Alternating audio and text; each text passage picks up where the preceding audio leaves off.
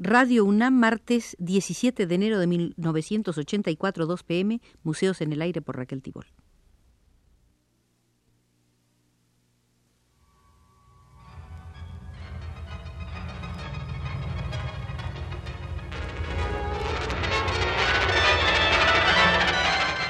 Museos en el Aire.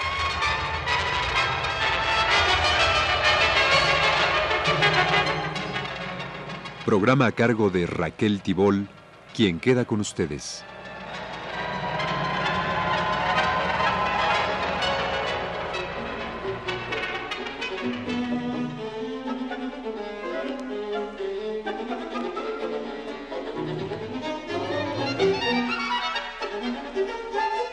Hoy visitaremos el Museo de la Estética del siglo XX y en él entraremos a la Sala del Arte Mexicano.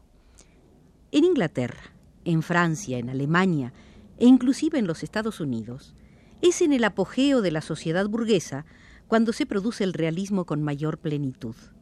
Pero junto al realismo que examinaba y criticaba la sociedad, comienza a surgir la vigorosa corriente del arte por el arte, que fue una protesta contra el utilitarismo y las permanentes preocupaciones de la burguesía por los negocios. Pronto los hechos vendrían a demostrarles a los artistas que no era posible dejar de producir mercancías en un mundo donde todo se transforma en mercancías vendibles y donde el mercado está al acecho. Es dentro de este proceso contradictorio donde se produce la rebelión del impresionismo. El impresionismo exaltó la parcelación, pero a la vez dio pie a un enriquecimiento tremendo de los medios de expresión a disposición del artista. El impresionismo, al captar la luz perceptible, al fragmentar lo visible en colores, expresó una relación tema-objeto muy compleja. El contorno no es una realidad objetiva que existe independientemente del individuo. A partir del impresionismo, los problemas de las relaciones entre la ciencia y la pintura, los de la técnica, tienden a sustituir y sustituyen a los problemas de contenido que habían atormentado a los románticos. El formalismo y los convencionalismos técnicos cautivan al artista y con ello se abre el jugoso capítulo de la contemporaneidad.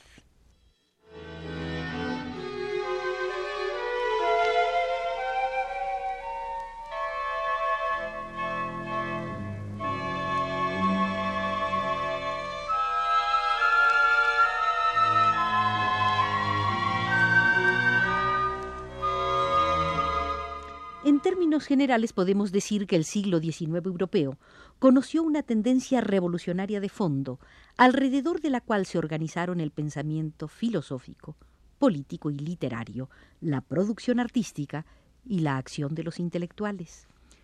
En el específico terreno de las artes plásticas, los tiempos modernos están marcados profundamente por lo que va aconteciendo en Europa es el núcleo desde el cual irradian concepciones que en cada continente y en cada país encontrarán muchas veces repeticiones miméticas de escasa o ninguna significación, y que en México producirán un movimiento que a pesar de prolongarse hasta bien entrado el siglo XX, por sus características formales y de contenido, así como por su hibridación de modernidad y de contemporaneidad, conforma un capítulo particularísimo en la historia del arte.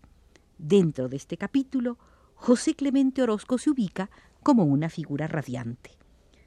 Pintura mural y de caballete, dibujo, grabado y caricatura fueron realizados a lo largo de casi 50 años de ininterrumpida labor artística por este complejo productor cuyo discurso visual incuestionablemente mexicano en lo histórico y lo filosófico no siempre es fácilmente descifrable.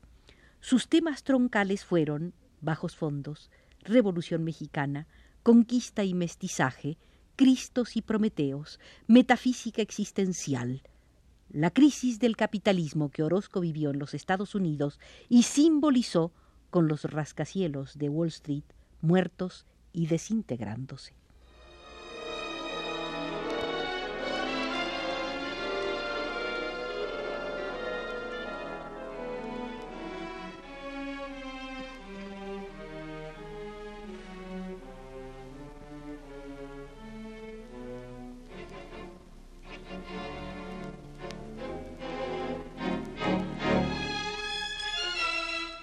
No todos los espectadores digieren con facilidad la estética del horror y la truculencia, cultivada muchas veces por José Clemente Orozco, ni captan de primera intención símbolos tan sutiles como el contenido en el cuadro La piel azul, por ejemplo, reinterpretación del mito de Xipetotec, Nuestro Señor el Desollado, deidad de la primavera cuyo culto consistía en desollar a un esclavo y cubrir con la piel de la víctima al sacerdote.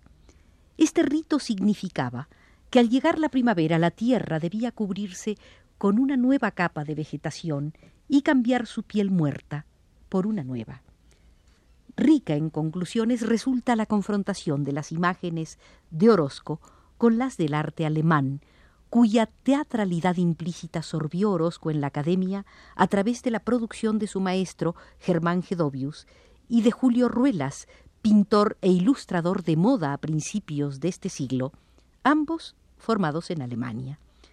También lo acerca al arte alemán la propensión romántica, fincado este arte en un realismo de esencia naturalista, saturado de alegorías e implicaciones discursivas. Realismo orgánico que nace, respira y se alimenta de las vivencias de grandes núcleos populares. Realismo cuyos avances y retrocesos estéticos serán reflejo de los avances y retrocesos políticos sociales de esos núcleos. Desde el momento en que el realismo recoge la experiencia humana, incluyendo su esperanza, no es una receta ni una forma estática, es algo cambiante y complejo como la vida misma. Es indudable que el muralismo mexicano es un fruto de las condiciones producidas por la revolución agrario-democrático-burguesa de 1910. Pero el pensamiento avanzado de sus mejores artistas le permitió sobrepasar el enmarcamiento ideológico de la Revolución mexicana y llegar a obras que son ejemplos cumbres del realismo de nuestro tiempo. El verdadero realismo no opone el contenido a la forma, ni la abstracción a la concreción, ni la intelección a la emoción.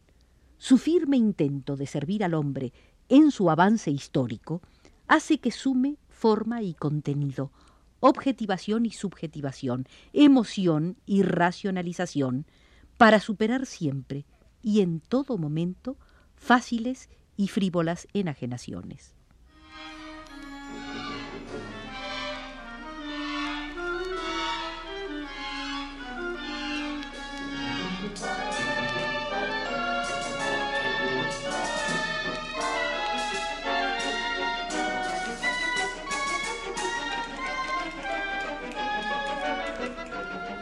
Se ha acusado al realismo mexicano contemporáneo de ser enunciativo y dialéctico.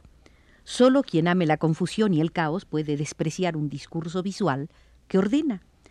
De la masa confusa de sucesos reales, el artista elige una porción que, al ser compuesta plásticamente de una manera determinada, hace más claro y comprensible un tiempo preciso de esa realidad, a la vez que estimula su desenvolvimiento, toda vez que sitúa al hombre como dueño y transformador de los objetos que concurren a esa realidad. El movimiento plástico mexicano contemporáneo se caracterizó desde su nacimiento por tres valores fundamentales, lo nacional, lo popular y lo revolucionario. En la conjunción de esos tres valores, el movimiento logró una fructífera cohesión. Pero a medida que la burguesía se fue consolidando, el movimiento comenzó a descalabrarse, a seccionarse, los sectores resultantes de este fenómeno comenzaron a apoyarse con más fuerza en uno de esos tres cimientos, ya sea el nacional, ya el popular o el revolucionario. El apoyo unilateral produjo un efecto de debilitamiento. El apoyo insistente y por lo mismo deformante en lo nacional ha hecho que cundiera una corriente con acartonada exaltación de valores cívicos. Debilitados los cimientos de lo popular y lo revolucionario, la exaltación cívico-nacionalista se afirmó en lo histórico, incluido lo arqueológico.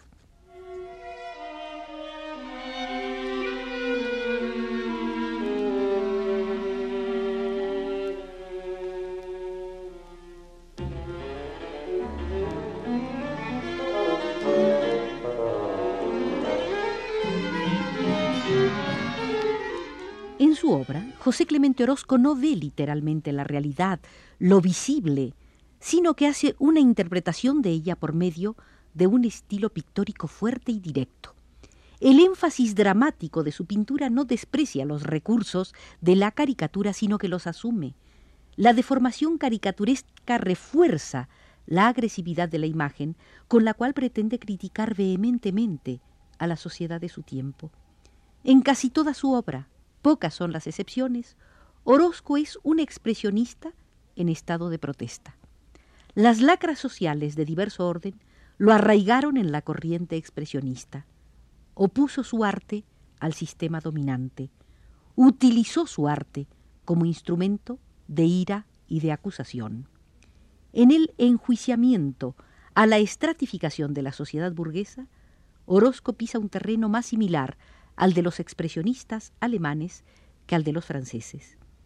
En él también el sentimiento que emerge del interior del individuo condiciona su visión del exterior. Desprecia la hipocresía y soberbia de los sectores dominantes y prefiere fraternizar con los marginados. Cirqueros y prostitutas llenaron muchas telas y estampas de los expresionistas europeos, y similares personajes transcurren para nada embellecidos en cuadros, grabados, dibujos y pinturas murales de Orozco. Es en el expresionismo y en el post-expresionismo donde se pueden ubicar casi todas las tentativas de renovación del arte mexicano, tanto en la gráfica como en la pintura, el teatro, la danza y aún en las especulaciones y cuestionamientos sobre lo nuevo y lo viejo, lo primitivo y lo evolucionado.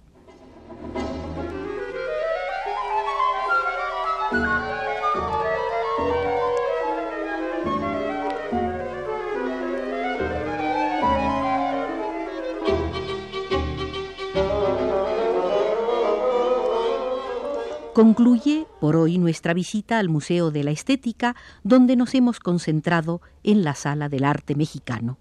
Agradecemos a Arturo Garro nos haya conducido desde los controles.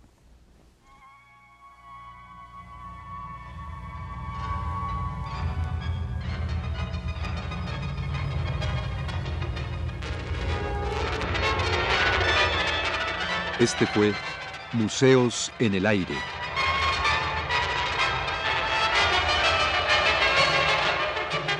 El programa de Raquel Tibol que se transmite todos los martes a las 14 horas.